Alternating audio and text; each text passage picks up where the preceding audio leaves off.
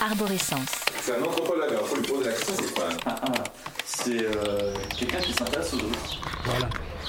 Et vous, vous êtes un doctorant ou comment vous êtes De vivre avec la nature est tout simplement évident. Non, on, on a bien à faire un truc de fond, hein, quand même. Oui. Institut des sciences sociales des religions contemporaines. Podcast. Ok, bon, Voilà, c'est très bien. ça. Bah, Bah, bonne chance, hein.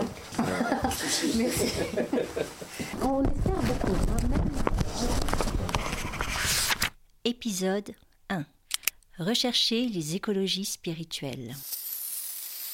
Dans le contexte actuel de croissante sensibilité et mobilisation envers les enjeux environnementaux, le projet Arborescence vise à rendre accessible à un large public les résultats d'une recherche menée à l'Université de Lausanne intitulée Vers une spiritualisation de l'écologie, analyse sociologique des nouvelles médiations des enjeux écologiques en Suisse.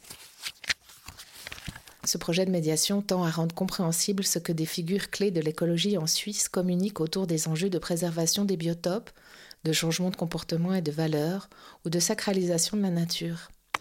Il apporte de la nuance, de la précision et un contexte à des discours et des pratiques souvent méconnus et insoupçonnés du grand public à travers l'ouvrage de vulgarisation scientifique d'Alexandre Grandjean, Arborescence, les voies de l'écologie spirituelle, dont ce podcast retrace ici l'historique, la méthode et certains des résultats passionnants de cette recherche. Je m'appelle Irene Becci, je suis professeure et sociologue et anthropologue des religions à l'Université de Lausanne et j'enseigne ici dans un champ qu'on appelait émergence religieuse et nouvelle spiritualité. Alexandre Grandjean, je suis anthropologue. Ma grande passion actuellement, c'est l'étude des liens entre le religieux et l'écologique. Alors, arborescence, c'est quoi? Bah, Arborescence, c'est en fait le dernier né d'une famille de projets, on pourrait dire ça comme ça, qui commence à, un moment donné, en 2014-13, à l'Université de Lausanne, avec euh, plusieurs partenaires, disons, de la société civile vaudoise, ont fait un appel à projet pour dire il faut qu'on appelle les chercheurs à appliquer, disons, leurs connaissances pour faire vraiment démarrer la transition énergétique, donc essayer de comprendre nous ont posé vraiment la question, de dire mais les croyances, les imaginaires, les euh, cosmologies, tout ce qu'on croit en fait, pourquoi finalement on ne fait pas euh, ce qu'on sait? En 2015, quand on m'a proposé de travailler sur un premier projet qui euh, s'intéressait au rôle des églises et des mouvements de spiritualité holistique dans la transition énergétique, je dois avouer que je ne voyais pas le lien entre religion et écologie. Je m'étais intéressée à la diversité religieuse en général. Je voyais qu'effectivement écologie et spiritualité, euh, ce terme de spiritualité plus que le terme de religion, était beaucoup mis en jeu en fait dans ces questions-là. Et je me suis dit c'est vraiment une très bonne idée. Donc on a essayé de proposer un projet qui s'appelait un peu de manière provocatrice, grand public, religion spiritualité, les nouveaux carburants de la transition énergétique. Point d'interrogation. Le pape François, cet été-là, allait publier son encyclique Laudato Si, euh, Loué sois-tu, qui est un des premiers documents issus de l'Église catholique qui donne autant de place au discours scientifique et qui s'engage aussi fortement sur les questions écologiques contemporaines. C'est vrai que la publication de l'encyclique du pape Laudato aussi nous a aidés, entre guillemets, parce que tout d'un coup, le religieux était vraiment au plein centre du débat sur l'écologie 2015. On a fait appel au FNS pour un projet de, de fonds un peu plus long sur la Suisse et pas uniquement sur la société vaudoise. Et on a eu ce financement. Donc ça, c'était le deuxième enfant. C'est le grand enfant, si on veut, qui a vraiment permis, par exemple, à Alexandre Grandjean de faire un doctorat. Et on a exploré en fait un monde qui s'est ouvert à nous beaucoup plus localement que ce qu'on croyait au début. On pensait devoir partir dans tous les coins suisses et finalement on a vu autour de l'arc lémanique énormément d'événements publics en fait.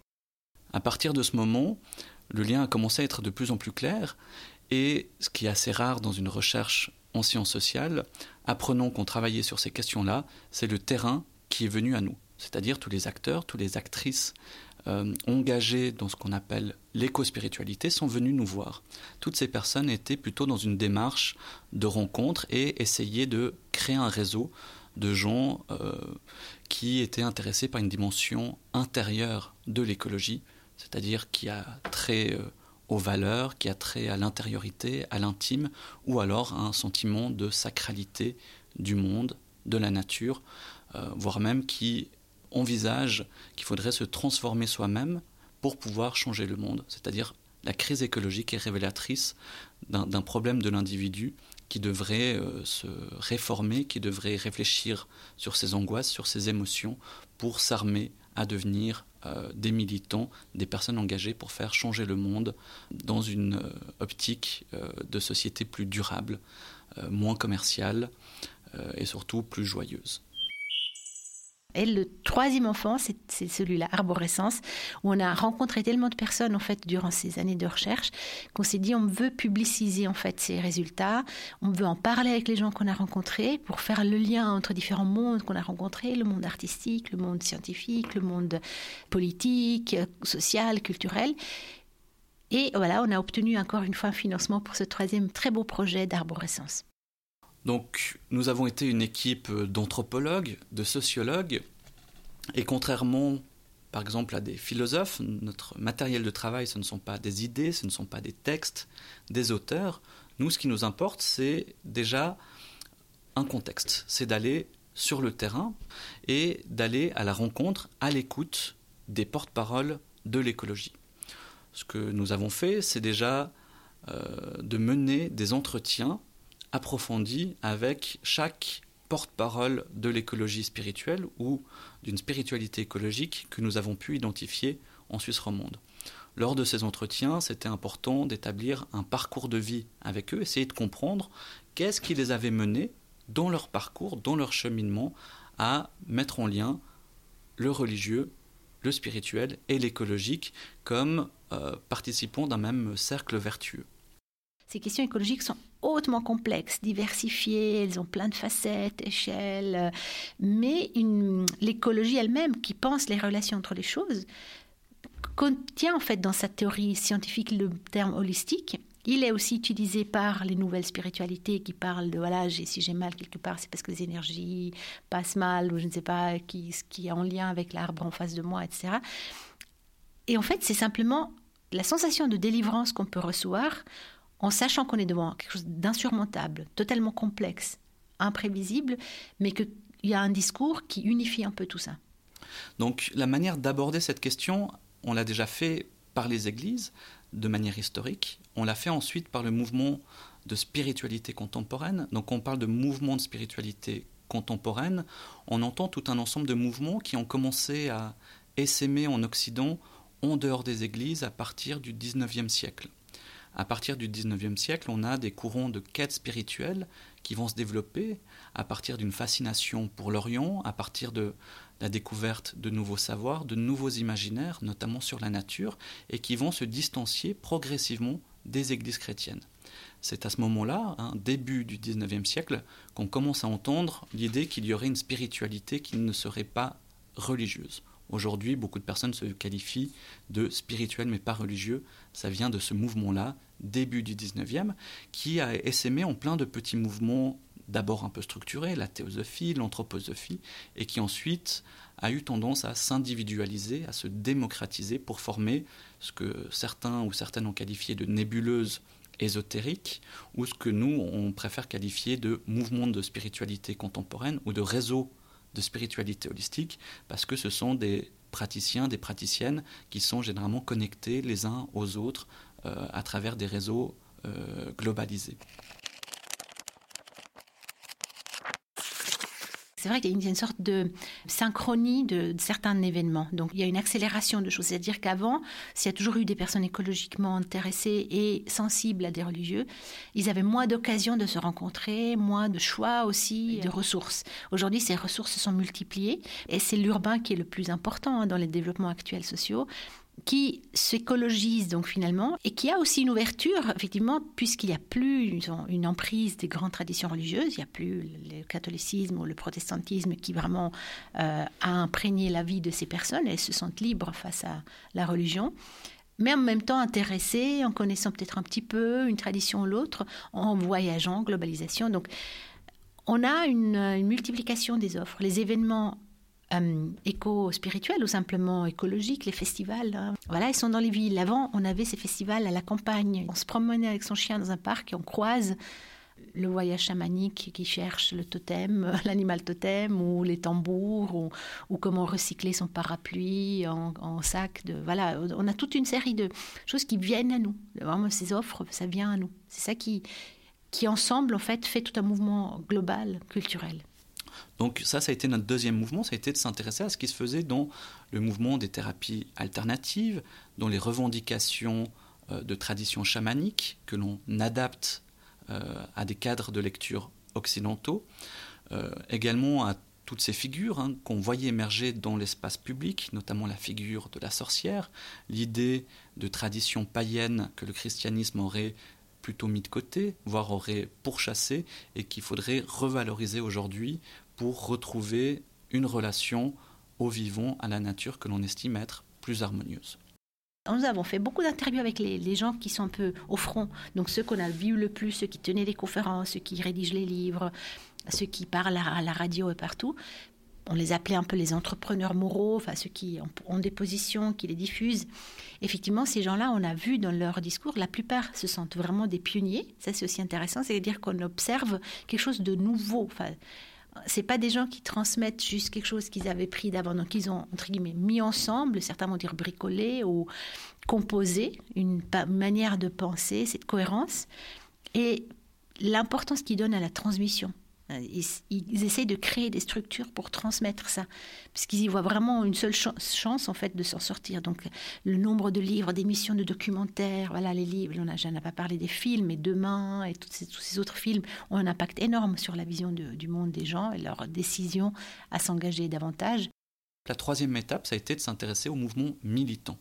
Et c'est là où on a découvert que ces porte-paroles, de plus en plus, avaient tendance à faire intervenir dans leur discours, dans leur manière de dresser un état des lieux, une dimension qui relevait du religieux ou du spirituel, ou en tout cas parler du spirituel comme une composante importante pour les changements de société qui euh, étaient nécessaires selon eux.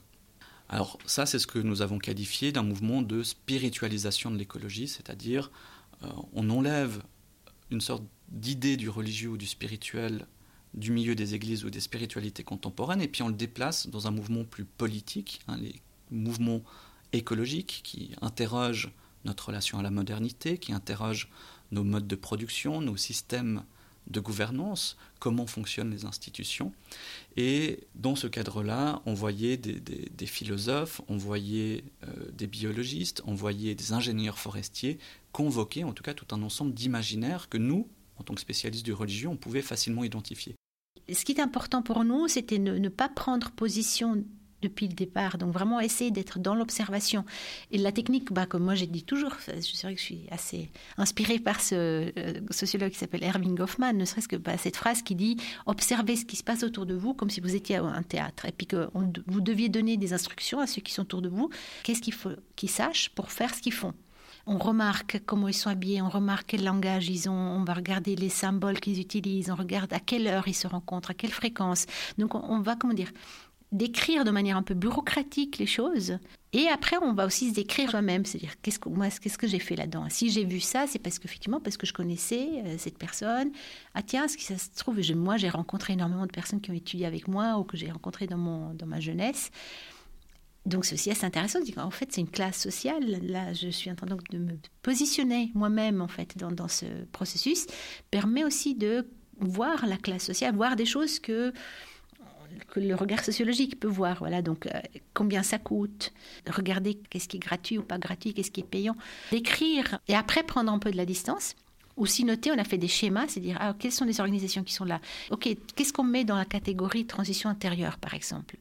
Et des choses a priori qui auraient pu y être, on n'y était pas. Donc comment les personnes, comme dans les festivals, on a créé des catégories? on a étudié en fait les euh, les journaux aussi. On a, étudié quelles sont les thématiques qui étaient en fait euh, traitées euh, d'une année à l'autre et on a fait voilà des analyses comme ça. De bien décrire les choses, c'est déjà un grand pas en fait d'analyse. Moi, je me suis occupé d'une étude de cas que j'ai menée au sein des vignerons et des vigneronnes en Suisse romande qui engagés dans de nouvelles approches que j'ai qualifiées de sensibles, poétiques et créatives. Sous euh, l'appellation de biodynamie, qui est une technique d'agriculture biologique issue de l'anthroposophie théorisée par Rudolf Steiner en 1924, de plus en plus de vignerons et de vigneronnes en Suisse romande ont tendance à s'engager dans des cadres de lecture religieux, spirituels, ou en tout cas euh, plus holistiques, pour concevoir leurs vignobles non pas simplement comme des plantes qui produisent du raisin, mais comme un écosystème dans son ensemble dont il faudrait prendre soin, traversé par un ensemble de forces primordiales, des forces de vie, des forces de mort. Passons maintenant à quelques résultats de cette recherche. Ils sont véritablement arborescents et montrent comment les différentes approches éco-spirituelles s'inscrivent dans les grands enjeux et débats de notre siècle. Si on regarde les religieux, on a trouvé vraiment une variété énorme. Donc bon, la méditation, c'est une des pratiques qui revient le plus les voyages, on voyage un petit peu pour euh, la quête, un peu le pèlerinage. Mais sinon, ça peut vraiment aller de, la prière. Hein. Il y en a qui vont prier, euh, d'autres qui vont partager ensemble, euh, le yoga évidemment, mais il y a des pratiques très diversifiées. Par contre, la nature, on a trouvé relativement peu. La plupart des gens, en fait, c'est pour ça que c'est intéressant qu'on a eu quand même un travail de thèse sur la biodynamie, parce que là, c'est des personnes qui sont vraiment confrontées au non-humain, disons, au naturel non-humain, tous les jours, donc la vigne, le vin, euh, la production euh, vraiment de naturel. Mais sinon, la plupart des gens parlent de nature. Très peu sont faites confrontés ou concrètement voilà, ont euh, plusieurs animaux à gérer, ou ils, ont, ils vivent dans la forêt, ou n'importe. La plupart, c'est des citadins urbains très sécularisés, culturels en fait, plus que naturels. Donc ça, c'est intéressant. On n'a pas, on a, dans ce discours-là, il y a beaucoup de connaissances sur la nature, mais qui est acquise par la science quelque part. Donc on sait voilà le nombre de, de pluies, le nombre de jours de pluie, d'inondations et tout, mais on n'a pas soi-même été inondé, on n'a pas trouvé de l'eau dans sa maison, on a voilà, c'est encore on est encore dans un monde de privilégiés. Ça c'est vrai, la recherche a aussi trouvé que finalement là, ceux qui parlent, ça touche beaucoup un public de privilégiés, le un public blanc euh, cultivé, euh, ça touche peu les, les couches disons non privilégiées, migrantes, euh, qui en fait prennent plutôt sont, voilà, de plein fouet cette crise environnementale. Toute la grammaire, tout le vocabulaire qu'on retrouve dans certains mouvements religieux aujourd'hui, spirituels, qu'on parle d'énergie, qu'on parle de fluide, sont en fait des termes qui proviennent de la physique. Maintenant, on a plutôt tendance à retrouver aussi dans ces mouvements d'écologie spirituelle une critique de la modernité, en tout cas une critique du développement de la science telle qu'elle s'est mise en place. Et surtout, et ça c'est un peu ce qu'on a aussi pu découvrir sur le terrain, c'est qu'il y avait une, une redistribution de qu'est-ce que l'on estime être une bonne science, une science humaniste, pour le coup, une science qui sert la société dans son ensemble, qui permet de prévoir, euh, par exemple, l'évolution du climat sur ces 30, 40, 50 prochaines années si nous continuons d'émettre autant de CO2. Et puis de l'autre côté, une mauvaise science, une technoscience qui produit des risques euh, de société qui produit des risques écologiques et qui au contraire nous aurait amené face à cette situation euh, de crise euh, des écosystèmes, mais également du climat.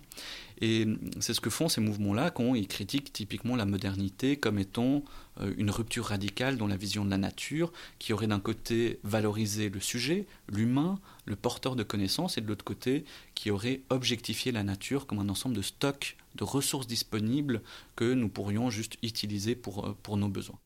Et c'est vrai qu'on a vu quand même une grande récurrence de genrer les métaphores, cette idée de la mère-terre, pour sensibiliser en fait les personnes aux enjeux écologiques. On va anthropomorphiser, donc on va faire reconnaître dans ce qu'on est en train de polluer, etc., comme si c'était un autre humain, qu'on lui fait mal. Et cet autre humain qu'on dépeint tout le temps comme souffrant, vulnérable, euh, attaqué par euh, l'emprise euh, humaine, et la plupart du temps une femme. On représente beaucoup la terre qui est violée, hein, qui est violentée par les industries, par l'extraction, et on n'a jamais une autre figure que féminine là-dedans. Donc il y a un peu une essentialisation quand même. Dans le milieu chrétien, on parle de spiritualité de la nature ou de contemplation de la nature, toujours comme une création divine dont il faudrait prendre soin. Du côté plutôt chamanique, on parle d'une vision panthéiste de la nature, comme chez Spinoza, le divin est dans la nature, il n'y a pas besoin d'aller chercher dans les textes, il est déjà autour de nous. Et puis, à la jonction de ces mouvements, on a vu émerger, notamment à l'embouchure entre les milieux chrétiens et les mouvements de spiritualité contemporaine, mais également des mouvements militants écologistes, l'idée de panenthéisme, c'est-à-dire que Dieu n'est pas la nature, mais Dieu se manifeste dans la nature ou à travers la nature. Et c'est des petites nuances théologiques qui ont des grandes implications, mais qui permettent en tout cas euh, de fédérer des milieux, en tout cas de faire des coalitions au nom du spirituel, de l'écologique, de manière un peu plus large. Je pense qu'on est un peu les premiers à l'avoir fait. En fait, j'ai quand même lu pas mal de choses, de vraiment montrer pas seulement le type de spiritualité, mais leur articulation. Donc de dire qu'effectivement, dans ce monde de personnes qui mettent ensemble écologie et spiritualité, en gros, il y a deux grands ensembles qui sont ceux qui étaient d'abord des écologistes et qui petit à petit euh, ont articulé ça à une notion de spiritualité, et d'autres qui par contre étaient surtout des praticiens spirituels et qui en fait ont intégré l'écologie. Ils viennent de, deux mondes différents, ces personnes. D'une part, ils viennent plutôt de la science, par exemple, de l'autre plutôt du monde social, artistique, culturel. Effectivement, ces personnes se rencontrent et leur manière de faire s'hybride, s'influence, se recoupent des fois, des fois il y a des tensions, à travers des événements ces événements qui se multiplient de plus en plus. Donc vraiment montrer ce processus, que ça ne tombe pas du ciel. Pour le sociologue, c'est très important de montrer que les choses ne sont pas juste arrivées comme ça. Mais comment ça s'est encastré petit à petit, donc avec des parcours de vie de deux directions différentes qui se retrouvent autour d'une, qu'elles sont aussi genrées, souvent ces groupes, donc beaucoup plus de femmes d'une part et plus d'hommes de l'autre, des âges différents. Et ce qui est intéressant, c'est qu'à la fin, ce qu'on entend le plus, même à parler de spiritualité, c'est pas ceux qui viennent en fait de la spiritualité, mais ceux qui viennent de la science, de l'écologie, parce que leur légitimité est là. On, entend plus volontiers un ingénieur dire quelque chose de spirituel. Ça prend plus de légitimité que si c'était une femme qui à la base dit mais moi je suis euh, voilà euh, guérisseuse ou je, je, sens les esprits dans la nature et j'ai fait un grand parcours en écologie. Je vous dis la même chose. La, la femme elle va pas du tout être entendue. Un des résultats de notre recherche, c'est l'idée de canopée écologique. On s'est rendu compte que pour que ces pensées écologiques, ces pensées éco-spirituelles naviguent dans euh, la société, il fallait déjà des porte-paroles. Il fallait ce qu'on a appelé des entrepreneurs de la morale, des gens qui étaient capables d'incarner et de déployer euh, ces différentes façons de ressentir, de penser, de connaître les enjeux écologiques.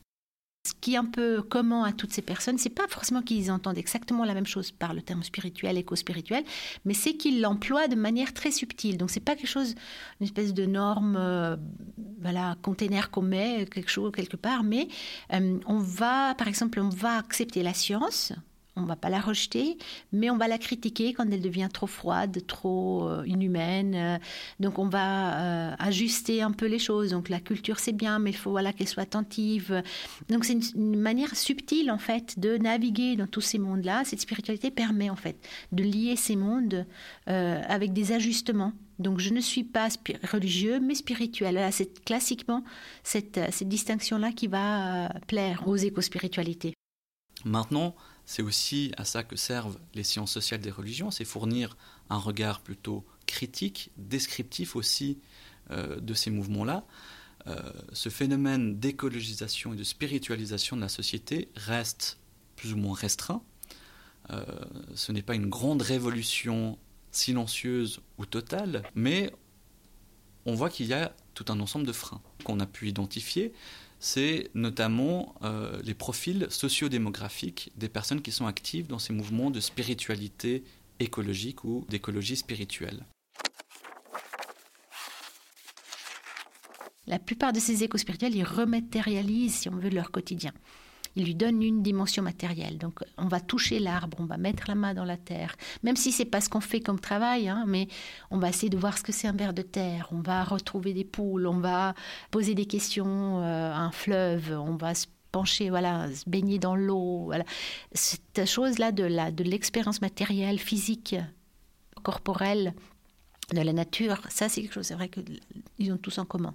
On va promouvoir des rituels, on va promouvoir des imaginaires religieux, non pas parce que nous voudrions une société qui soit plus religieuse, mais précisément pour atteindre des objectifs de sobriété, de changement de mode de vie, de changement de mode de production, de consommation euh, dans son ensemble.